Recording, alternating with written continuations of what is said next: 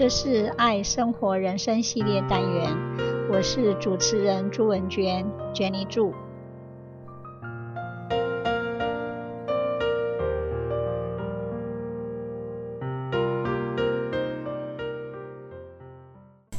We are the images of God. God is very massive supreme being who is actually the same one as we are. The reality is that we are contained inside God and God stays within us. Image of God is a theoretical term applied uniquely to humans, which denotes the symbolical relation between God and humanity. The term has its roots in Genesis 1 27 of the Bible, wherein God created man in his own image. This scripture passage does not mean that God is in human form, but rather that humans are in the image of God in their moral, spiritual, and intellectual nature.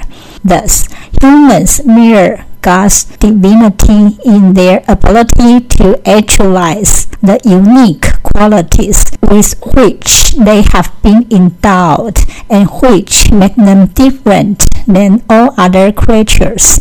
Rational structure, complete centeredness, creative freedom, a possibility for self actualization, and the ability for self transcendence.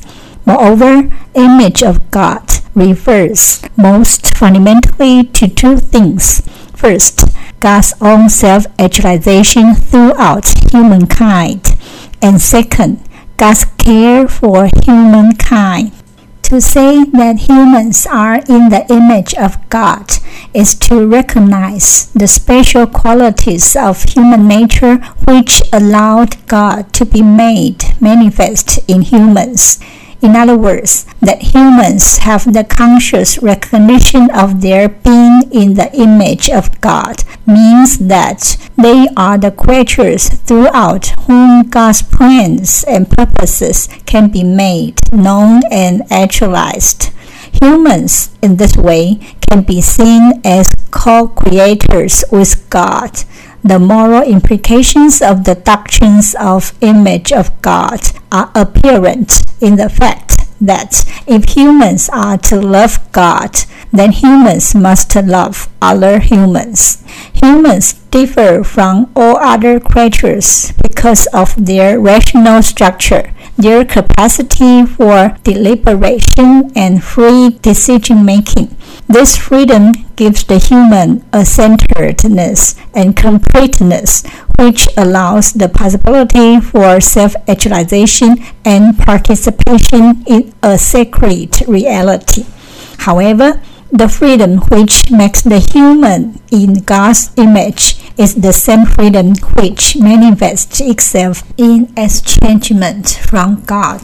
As the myth of the fall, Adam and Eve exemplifies. According to this myth, humans can, in their freedom, choose to deny or repress their spiritual and moral likeness to God, the ability and desire to love oneself and others, as well as God, can become neglected and even opposed. Therefore, striving to bring about the image of God in one's life can be seen as the quest for wholeness. Animals are wonderfully uncreative. They do not change the world they live in. The creativity we observe in them is instinctive. Birds build their nests, but every year it has the same design. They never think to build on an extension, create a loft, conversion, or develop their skills. They just do the same old distinctive thing. Human intelligence is unlike anything found in an animal kingdom. We ponder the meaning of our existence, the significance of our actions, and the prospects of our destiny. Unlike animals, man is a thinker and capable of being instructive and growing in understanding. God is not only the great artist who made a beautiful creation, but has made us in His image so that we can appreciate beauty.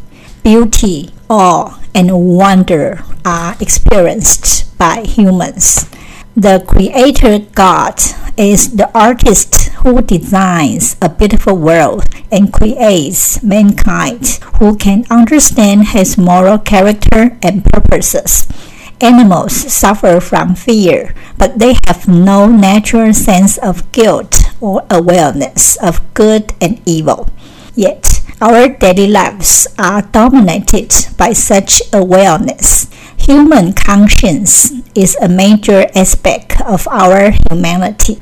We battle with evil within ourselves and witness it in others. We long for the good and love. We know in our souls that we are not made to live in isolation. The images of God in us not only help us to see who we really are, but also reveal God to us. Image of God means that God's qualities makes us humans to possess a soul, higher order reasoning, self-consciousness, consciousness of God, and the ability to have a relationship with Him. Only humans are in God's images and own God's supreme qualities. Idols are not considered gods themselves. They are only statues. God makes humility in His image to let us perform humility, love, holiness, not the ways of worship.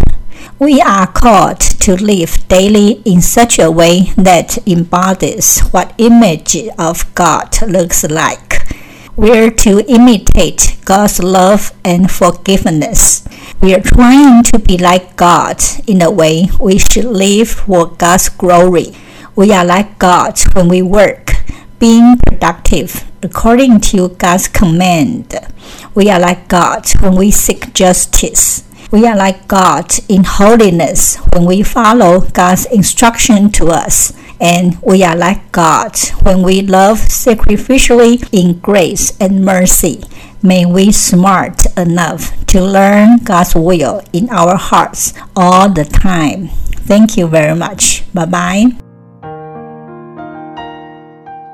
这是爱生活人生系列单元，我是主持人朱文娟，Jenny 祝，希望你会喜欢这次的节目，我们下次见，拜拜。